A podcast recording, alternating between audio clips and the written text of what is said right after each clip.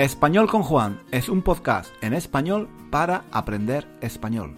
Si tienes un nivel intermedio o intermedio alto de español, nuestro podcast te puede ayudar a mejorar tu nivel de comprensión y a aprender gramática y vocabulario en contexto, de una forma natural, escuchando los comentarios y las divertidas historias de Juan. Puedes leer la transcripción de cada episodio en nuestra página web, 1001 Reasons to Learn Spanish.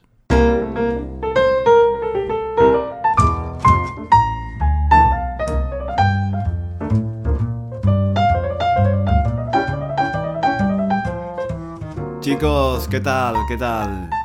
En este episodio os voy a contar un par de anécdotas de mi infancia, de cuando eh, yo era aún muy niño y vivía en Granada con mi familia. Sé que a muchos eh, os gustan estos episodios en los que hablo de mis recuerdos em, en el contexto de la historia reciente de España. Conocer lo que ha pasado en, en mi país durante los últimos años a través de los ojos de un niño eh, creo que le da un toque personal a los acontecimientos que, en fin, espero eh, os parezca interesante. Así que nada, poneos cómodos y prestad atención porque empezamos. Debían de ser los años 70, 1973 o quizás 1974. Los últimos años del franquismo en cualquier caso. Yo debía de tener unos unos 10 años más o menos. Recuerdo que un día, como de costumbre, salí de casa temprano por la mañana para ir al colegio. Debían de ser las ocho y media aproximadamente. A esas horas todavía, mm, todavía había muy poca gente por las calles. De pronto vi algo que me dejó completamente horrorizado. Algo inaudito. Algo que yo no había visto hasta entonces. En una vieja tapia que había en la esquina de mi calle, durante la noche alguien había escrito en letras enormes, Franco, asesino de España. El corazón me dio un vuelco. No podía entender aquella frase. Asesino de España. Franco. ¿Quién podía haber escrito quién podía haber escrito aquella cosa tan horrible? Hasta entonces yo no había escuchado a nadie hablar mal de Franco. Franco era el generalísimo, el caudillo, el que había salvado a España, el que, el que nos había dado 40 años de paz y, y de progreso. Gracias a Franco, Gracias a Franco los españoles habíamos pasado de ir con alpargatas a viajar en 600.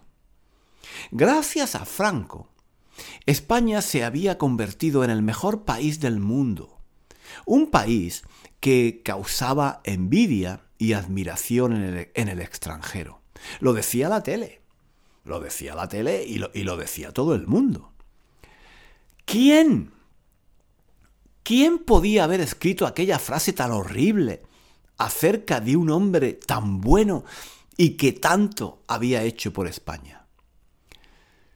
Una señora que pasaba en aquel momento por allí también se paró en seco y, se quedó horrorizada al leer la frase escrita en la tapia. Era imposible no verla. Estaba escrita en letras enormes. ¡Ay, Dios mío! La, escuché decir, espantada. Ella parecía estar de acuerdo conmigo. Los dos nos quedamos allí de pie unos segundos, inmóviles, mirando con horror aquella frase escrita en la pared, como, como si estuviéramos viendo un fantasma. Creo que... sí, creo que esa fue Creo que mm, esa fue la primera vez que tuve conciencia de que había gente en contra de Franco. Quizás por eso fue un episodio tan traumático para mí, que, aún conservo en la memoria. Recuerdo que en el colegio me pasé toda la mañana pensando en aquella frase y en lo que quería decir. Tenía ganas de que terminaran las clases para para volver a casa y leerla de nuevo. Pero cuando volví al mediodía, la pintada ya no estaba. Alguien había llamado a la policía o a los bomberos y la habían cubierto de pintura blanca. Me sentí aliviado y, decepcionado al mismo tiempo. La frase era horrible. Pero quería volver a leerla para intentar desentrañar su significado. Quizás sorprenda esto que voy a decir, pero a mí Franco, el caudillo, el generalísimo, el general Franco, el dictador Francisco Franco que gobernó España durante 40 años, me caía muy bien. Sí, sí, así es. bueno, me caía, me caía bien a mí y a todo el mundo. Por lo menos eso es lo que, eso es lo que a mí, eso es lo que me parecía a mí con 11 o 12 años. Cuando yo era niño, no recuerdo a nadie hablar mal de, de Franco. Me acuerdo, me acuerdo de un día que, que estaba con mi padre viendo en la televisión imágenes en blanco y negro de, un desfile militar en el que participaba el generalísimo. El generalísimo iba de pie, en, un coche descapotable, y a su lado había otro señor, que debía de ser, debía de ser muy importante y que era mucho más alto que él. Seguramente, seguramente era extranjero. De repente mi padre se giró hacia mí y me dijo, ¿Tú sabes por qué Franco es tan bajo? Porque tiene los cojones muy grandes. Le pesan mucho los cojones y no puede crecer más. Y yo desde aquel día, desde aquel día creo que empecé a mirar a mi padre y a Franco de, forma diferente. El caso es que, em, como estaba diciendo, en aquella época nadie, nadie hablaba mal del caudillo, por lo menos delante de mí. Recuerdo que el día que murió Franco, el 20 de noviembre de 1975, y nos enteramos de que el colegio iba a estar cerrado varias semanas por luto, muchos chicos nos quedamos con una sensación agridulce. Por un lado, estábamos locos de contentos, claro, de, no tener que ir a clase. A ningún niño del mundo, nunca, jamás en la historia, le ha gustado ir a la escuela. Y el que diga lo contrario miente, miente como un bellaco. Y nosotros, claro, chavales de 11 o 12 años, estábamos entusiasmados con la idea de, de no tener que pisar la escuela por varias semanas. Pero por otro lado, nos sentíamos culpables. No estaba bien eso de alegrarse por la muerte de Franco. Recuerdo, recuerdo una conversación que, que tuve aquel día con Tatín, el, el, chico que se sentaba a mi lado eh, en clase. Estábamos los dos en el patio de la escuela. Estaba lloviendo y, no quedaba casi nadie por allí. Los, otros chicos se habían marchado ya a sus casas o, ni siquiera habían aparecido aquel día. Tatín y yo nos quedamos remoloneando un poco antes de, antes de irnos nosotros también. Supongo que queríamos, queríamos saborear eh, esa sensación de alivio que se tiene el día que te dan las vacaciones de verano o el viernes por la tarde cuando acabas de terminar las clases y tienes por delante la inmensidad del fin de semana. Mm, yo preferiría que, no hubiera muerto, me dijo Tatín. Yo también, yo también, le contesté yo, sin dudar, para no ser menos. Y era verdad, era verdad. No, no, no lo decíamos por decir. No, habíamos nacido con Franco y, no nos imaginábamos cómo sería España sin él. Franco, era, Franco era España. Para nosotros España sin Franco era inconcebible. Hasta el día en que el generalísimo murió, en mi casa raramente se hablaba de política, pero alguna vez recuerdo haber escuchado esta frase a mi tía la mayor. ¿Qué pasará? ¿Qué pasará cuando Franco muera? Esa era una pregunta que mucha gente se hacía aquellos años. Como digo, España sin Franco era algo inimaginable.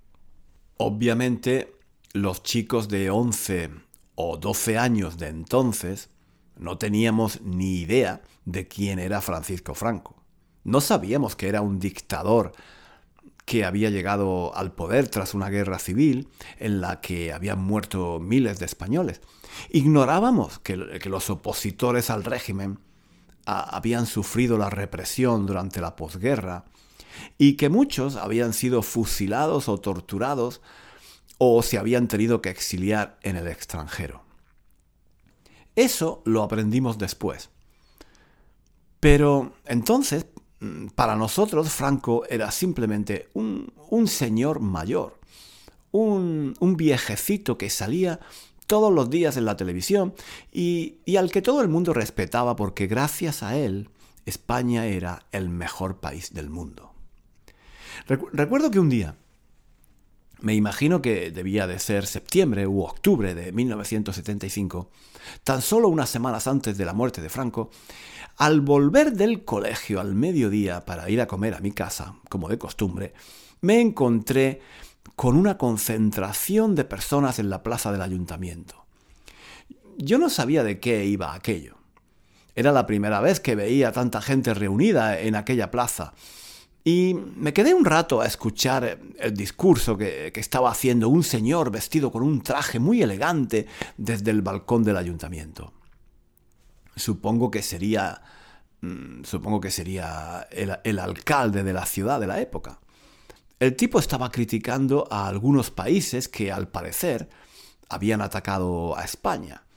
Recuerdo que dijo algo de Olof Palme, el, primer ministro sueco, y de algo, de algo que había pasado en Portugal, no recuerdo bien qué. Luego mencionó también una, una masacre, una masacre que al parecer había, había ocurrido en México unos, unos pocos años antes. ¿Cómo, ¿Cómo se atreve a criticar a España el gobierno de México, responsable de la matanza de cientos de personas inocentes?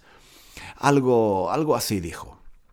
De repente, cuando, cuando el alcalde terminó su discurso, la gente en la plaza puso el brazo en alto y todo el mundo a mi alrededor empezó a cantar una canción, una canción que yo no conocía. La verdad es que me asusté mucho. No sabía qué estaba pasando. Todo el mundo allí mm, parecía saberse de memoria la, letra de aquella canción. Todo el mundo menos yo. ¿Y, por qué tenían el brazo levantado mientras cantaban? Todo aquello a mí me parecía muy raro. Total, que, que, me dio mucha vergüenza. me dio mucha vergüenza por ser yo el único que no sabía cantar aquella canción y me fui de allí lo más deprisa que pude. Creo que aquella fue la primera vez que escuché cantar el cara al, el cara al sol a una multitud de personas con el brazo en alto.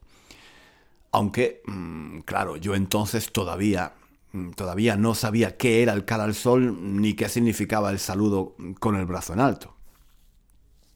Recuerdo que, mientras volvía a casa, por encima de nuestras cabezas, volando, volando bastante bajo y, haciendo mucho ruido, pasó varias veces una, una avioneta, una avioneta lanzando octavillas.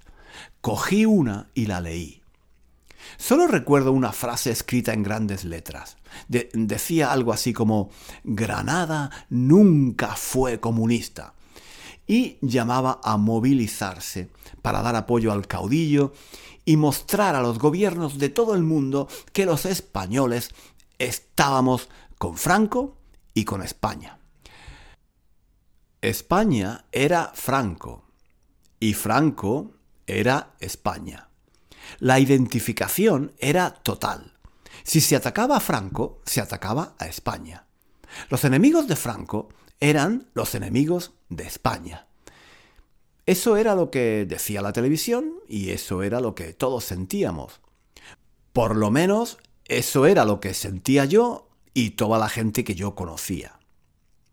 Recuerdo que por aquellas fechas, el primero de octubre exactamente, tuvo lugar en Madrid una, enorme concentración en apoyo al caudillo y también para protestar por los ataques mm, a España que se habían producido en, el extranjero. Recuerdo las escenas en blanco y negro en, en la tele de mi casa. La Plaza de Oriente de Madrid estaba a rebosar de gente que ondeaba la bandera de España, exhibía pancartas a favor del generalísimo y, y cantaban el Viva España El Viva España de, Manolo Escobar, una canción eh, muy de moda en aquellos años y que se había convertido en, un himno casi, casi más popular que, el himno oficial de España. En el balcón del Palacio de Oriente, Franco, rodeado de, su mujer, de, los entonces eh, príncipes de España y, de otros señores muy serios, salió a saludar y, a dar el que sería su último discurso. A mí, de niño, me parecía que cuando Franco hablaba, nadie realmente escuchaba lo que decía. Yo, tenía la impresión de que la mayoría de la gente estaba más preocupada en dar gritos, cantar y, saludar a las cámaras que, que en escuchar los discursos eh, del caudillo. Em, era impresionante, era impresionante escuchar a la multitud eh, gritando Franco, Franco, Franco, Franco. Lo que nunca olvidaré, lo que nunca olvidaré fue la imagen en, la televisión de, de, Franco ese día en, en el balcón del Palacio de Oriente. Recuerdo que se movía con mucha dificultad, hablaba, hablaba con una voz tan débil que, que apenas se entendía lo que, lo que decía. Y, y recuerdo que le temblaba. Em, recuerdo que le temblaba mucho la mano derecha al saludar. Al final, después de unas breves palabras, Em, Franco acabó llorando y dando las gracias a, todos los que habían ido a mostrarle su apoyo. Yo también me, estremecí y, casi se me saltan las lágrimas. Yo, claro, aún era muy niño y no me enteraba mucho de lo que pasaba. En mi casa los mayores no, no hablaban de política, al menos cuando estaba yo delante. Y, no tenía ni idea de, por qué había tanta gente en Madrid gritando Franco, Franco, Franco, ni por qué, ni por qué lloraba el caudillo. Por lo que pude entender, por lo que pude entender viendo la televisión, parecía que, algunos países extranjeros estaban atacando a España. Pero yo, yo no acababa de entender muy bien por qué. Em, me costaba comprender cómo nadie podría querer hacerle daño a aquel señor tan mayor y tan bueno que, tanto había hecho por España. Tenían que ser verdaderamente personas malvadas. O, como se decía entonces, los enemigos de España. Aquel breve discurso de Franco el primero de octubre de 1975 en la Plaza de Oriente de Madrid fue su último discurso. El generalísimo estaba ya muy viejo. De hecho, moriría tan solo unas semanas después. Y aquellas escenas de, Franco llorando y, la gente gritando, Franco, Franco, Franco, se grabaron para siempre en, mi memoria y no las olvidaré jamás. Hasta aquí el episodio de hoy. Muchísimas gracias por escuchar hasta el final. Si quieres leer la transcripción de este episodio o de los episodios anteriores de nuestro podcast, visita nuestra página web 1001 Reasons to Learn Spanish. Allí encontrarás también ejercicios y muchos recursos para aprender español. Hasta pronto.